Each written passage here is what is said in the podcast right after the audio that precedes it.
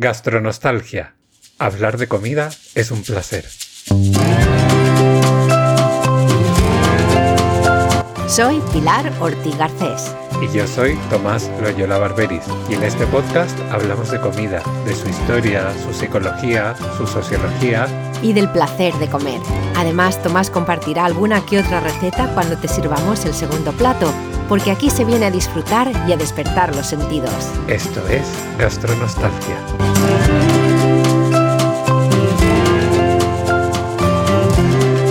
Café. Buenos días, buenas tardes, buenas noches, gastroyentes. ¡Feliz Navidad, Tomás! ¡Feliz Navidad, Pilar! ¡Feliz Navidad, gastroyentes! tin, tin, tin, tin. ¡Oh, no! Copyright. Tienes que tener cuidado de lo que podemos cantar o no. Tomás, este episodio va de las comidas típicas de Navidad y te has vuelto a currar. El año que viene tenemos que cambiar las cosas y tengo que currar yo más, ¿eh? El año que viene te voy a dejar de veres, no te preocupes. Ay, madre mía. Bueno, Tomás se ha preparado una lista de, además lo tienes aquí por orden alfabético, de comidas típicas de todos los países. Pero como es un postre, no nos vamos a extender demasiado, que no nos queda ya mucho sitio en la tripilla. ¿Cómo, ¿Cómo, empezamos, Tomás? Pues mira, yo te iba a contar que además justo lo comentábamos el otro día con, unos amigos de como un poco las tradiciones de dónde vienen y cómo se pasan de un país a otro, pero claro, nosotros en Chile, por ejemplo, que primero la Navidad se celebra en verano, por lo menos en ah, mi casa seguíamos la tradición, voy a decir anglosajona, de comer pavo. Imagina comerte un pavo relleno con su puré de manzana o con lo que sea y sus acompañamientos y tal, con 30 o 35 grados por la noche y no te comes un trocito de pavo con... No, no, no, comes. Comes como si fuese invierno y hubiese que juntar calorías para un mes. Pues muy mal por nuestra parte, pero en casa, o sea, ya te digo, en casa de mis padres, las navidades generalmente eran abundantes muy abundante. Yo creo que ahora ya, siendo adultos, eh, como que estamos un poco más decentes. Yo hace tiempo que no paso las navidades en Chile, pero, pero vamos, que yo creo que ya no comeríamos al mismo nivel. Mm. Abundancia es también, por suerte, lo que puedo decir yo, más que yo creo que pavo asado no hemos comido nunca, cordero probablemente sí. Ligerito. Pero, pero no lo sé, sí, creo que cordero, eh, no sé si pavo en casa de una de mis tías, pero no asado, sino como en lonchas, pero no sé si era pavo u otra, u otra cosa. Era carne seca, fría, tenía eh, plums, ciruelas sí y como albaricoques secos en medio, está muy rico. sí, con una salsa, si recuerdo bien. Y luego merluza, la merluza siempre es cuestión de eh, eh, objeto de chistes. y siempre es el, plato de carne o de pescado siempre ha sido el menor. Luego la abundancia ha sido alrededor de todo lo demás. Más que abundancia, yo diría, eh, te estaba diciendo, variedad. Sí. Y eso me encanta, eso para mí es un lujo y además es que yo yo siempre he ido de gorrona. si es que aquí las cosas no cambian. Yo siempre llegaba y a mí me daban de comer y, yo no he preparado nunca porque además no soy de Navidad, la verdad. Alguna vez que, fíjate, yo creo que una vez que pasamos las Navidades aquí en, en Londres un par de veces y una vez creo que cogimos takeaway indio el día anterior para tomárnoslo el día de Navidad y no sé, poco. Mi madre hace langostinos que están muy ricos a la plancha. Eso es, eh, sí, sí, todavía, todavía se hace algo especial, pero más ligero, sí. Sí, nosotros ahora en las últimas, yo no sé si ya 10 quizás, lo que hacemos la en Nochebuena es una cena relativamente ligera.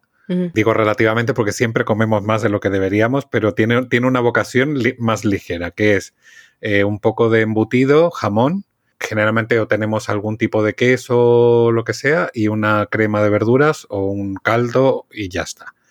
Y cenamos temprano porque mi suegro además ya cada vez, eh, digamos que se acuesta más pronto, no aguanta hasta, mm. hasta tarde y mucho mejor porque así cuando nos metemos en la cama ya está la digestión hecha. Muy bien. ¿Qué nos has preparado por así de esta vuelta de 80 días? Mira, voy a. Es que tengo una versión detallada y una versión resumida. Voy a empezar por la resumida y si me queda tiempo, pues soltaré algunos datos anecdóticos. Vale. En Reino Unido, por ejemplo, no habría Navidad sin el tradicional pavo relleno, muy al estilo, muy al estilo del Thanksgiving en Estados Unidos. En realidad, la mayoría de la propuesta gastronómica de, Inglaterra gira alrededor de los asados, y aunque el hmm. pavo se lleva casi todo el protagonismo, pues el cerdo también es hmm. un gran ingrediente a tener en cuenta. Generalmente la parte dulce, el Christmas pudding, que si o el Christmas cake, que es una burrada, está fantástico, mm. maravilloso, pero es fruta con azúcar y mucho alcohol. Está buenísimo. Eso está buenísimo, o sea, es imposible que quede malo, sí, eso es imposible, o sea, lo hemos hablado y está, vamos, es una maravilla. En México, por ejemplo, hay algunos platos que son, eh, digamos, locales, de su costumbre local, pero que también son herencia de la, de, digamos, de la llegada de los españoles. Entonces, la mayoría de los hogares mexicanos se sirven platos como el bacalao a la vizcaína, el pozole, que es una sopa de pollo de cerdo, los romeritos y otros platos, y se toma el ponche de huevo, que eso creo que además es herencia de Estados Unidos, el eggnog. Eh, lo mismo ocurre en otros países de Colombia y Perú, también se consume el pavo navideño, probablemente la influencia de Estados Unidos también. En Estados Unidos, además del pavo, es puré de patatas o de batata, que eso también es importante, pasteles salados, ponche y las galletas de jengibre, que son maravillosas y yo creo que hoy en día son bastante universales. No me gustan las galletas de jengibre. ¿No te gustan? Oye, a mí me encantan. Todo, casi todo lo que lleve jengibre está bueno en mi cabeza. Una pregunta, ¿los romeritos? Los romeritos dice que es una planta eh, silvestre que se prepara con mole. Es, el mole también es un tipo de condimento, es, muy, una mezcla de especias que está muy buena. Lo que se pone en el guacamole. No, no, no tiene nada que ver. Lo siento. El mole es con lo que se hace, por ejemplo, el mole poblano. Es, no, no tiene nada que ver con el guacamole. Ah, vale. Pero bueno, es parte de la cultura mexicana. Yo tendría que investigar más porque creo que algún día celebrar una Navidad mexicana podría estar muy divertido. Sí. Así que eso, en Australia, por ejemplo, se hacen bacanales de marisco, ostras, langostinos, bogavantes recién pescados en el océano y generalmente se preparan a la brasa, como mm, también porque es verano también. Es verano, claro, efectivamente. Pero todavía también, y probablemente herencia de la parte inglesa, se prepara pavo o asado de carne, pastel de frutas y pudding.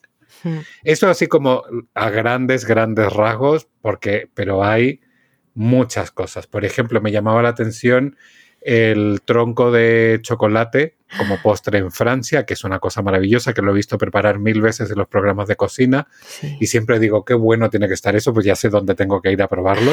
Las navidades en Francia. En Letonia hacen una cena tradicional que tiene como protagonistas a 12 platos nada más y nada menos que 12 platos, que incluyen cerdo, guisantes, eh, salchichas con repollo, eh, con col, pasteles de bacon, arenques con remolacha, zanahoria y aspic, una sustancia gelatinosa que se usa para elaborar platos fríos. A mí siempre me ha dado mucho asco. Ah, sí, no me gusta eso. Mm. Y también las pastas, que no voy a decir el nombre porque es, en un idioma que no controlo y probablemente voy a meter la pata, pero es parte dulce y el pan de jengibre que también eh, se come mucho.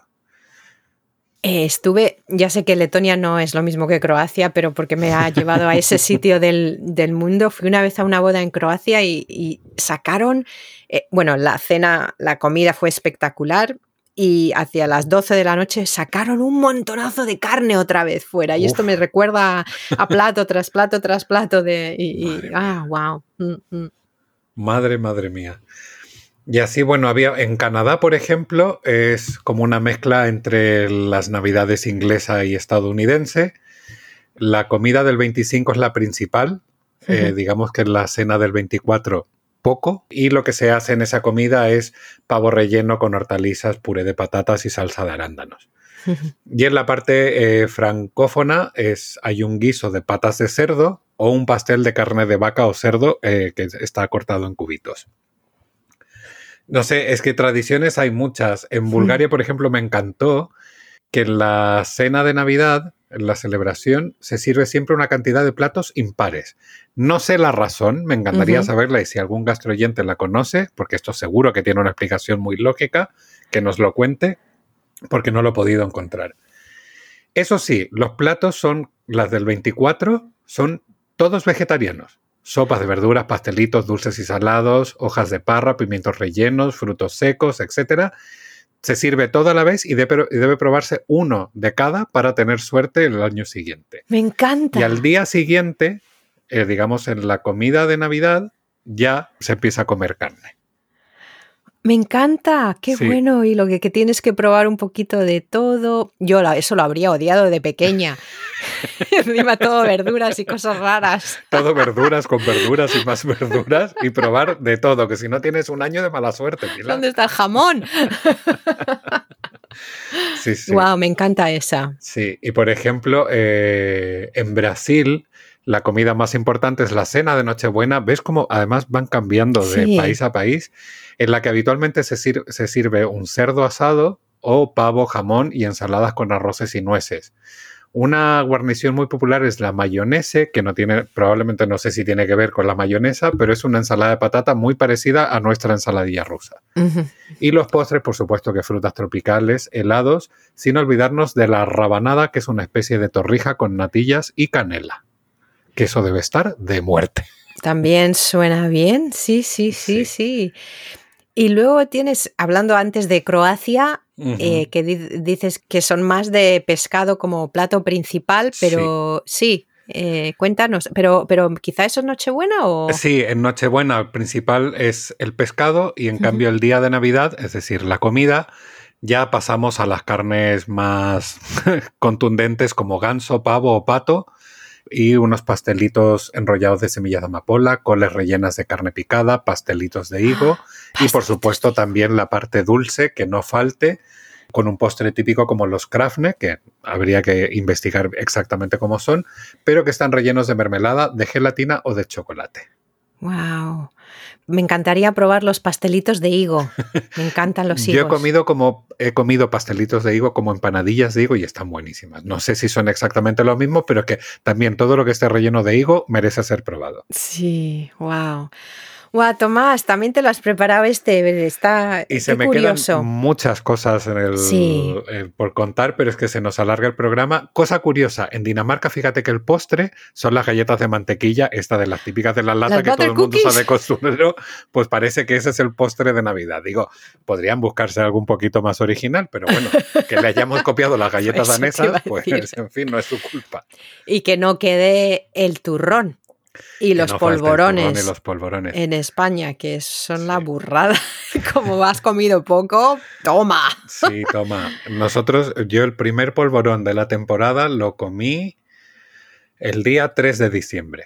Mm, Y dije, pero por lo- eso hasta y hasta Navidad no volví a comer porque si no Sí. la línea se vuelve curva y no, no, no, no, muy pronto hay que dejar el hueco para las Navidades.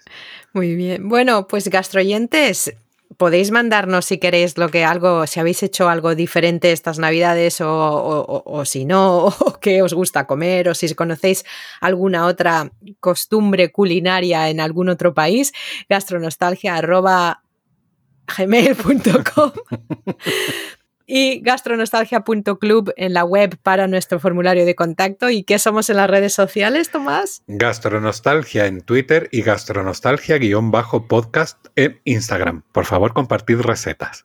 Ah, muy bien. Perfecto. Bueno, pues eh, si os llega esto a tiempo, gastroyentes, feliz Navidad. Y feliz año nuevo.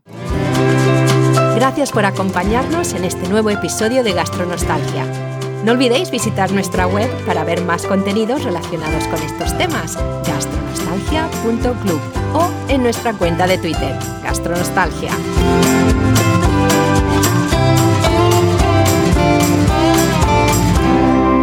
Que aproveche.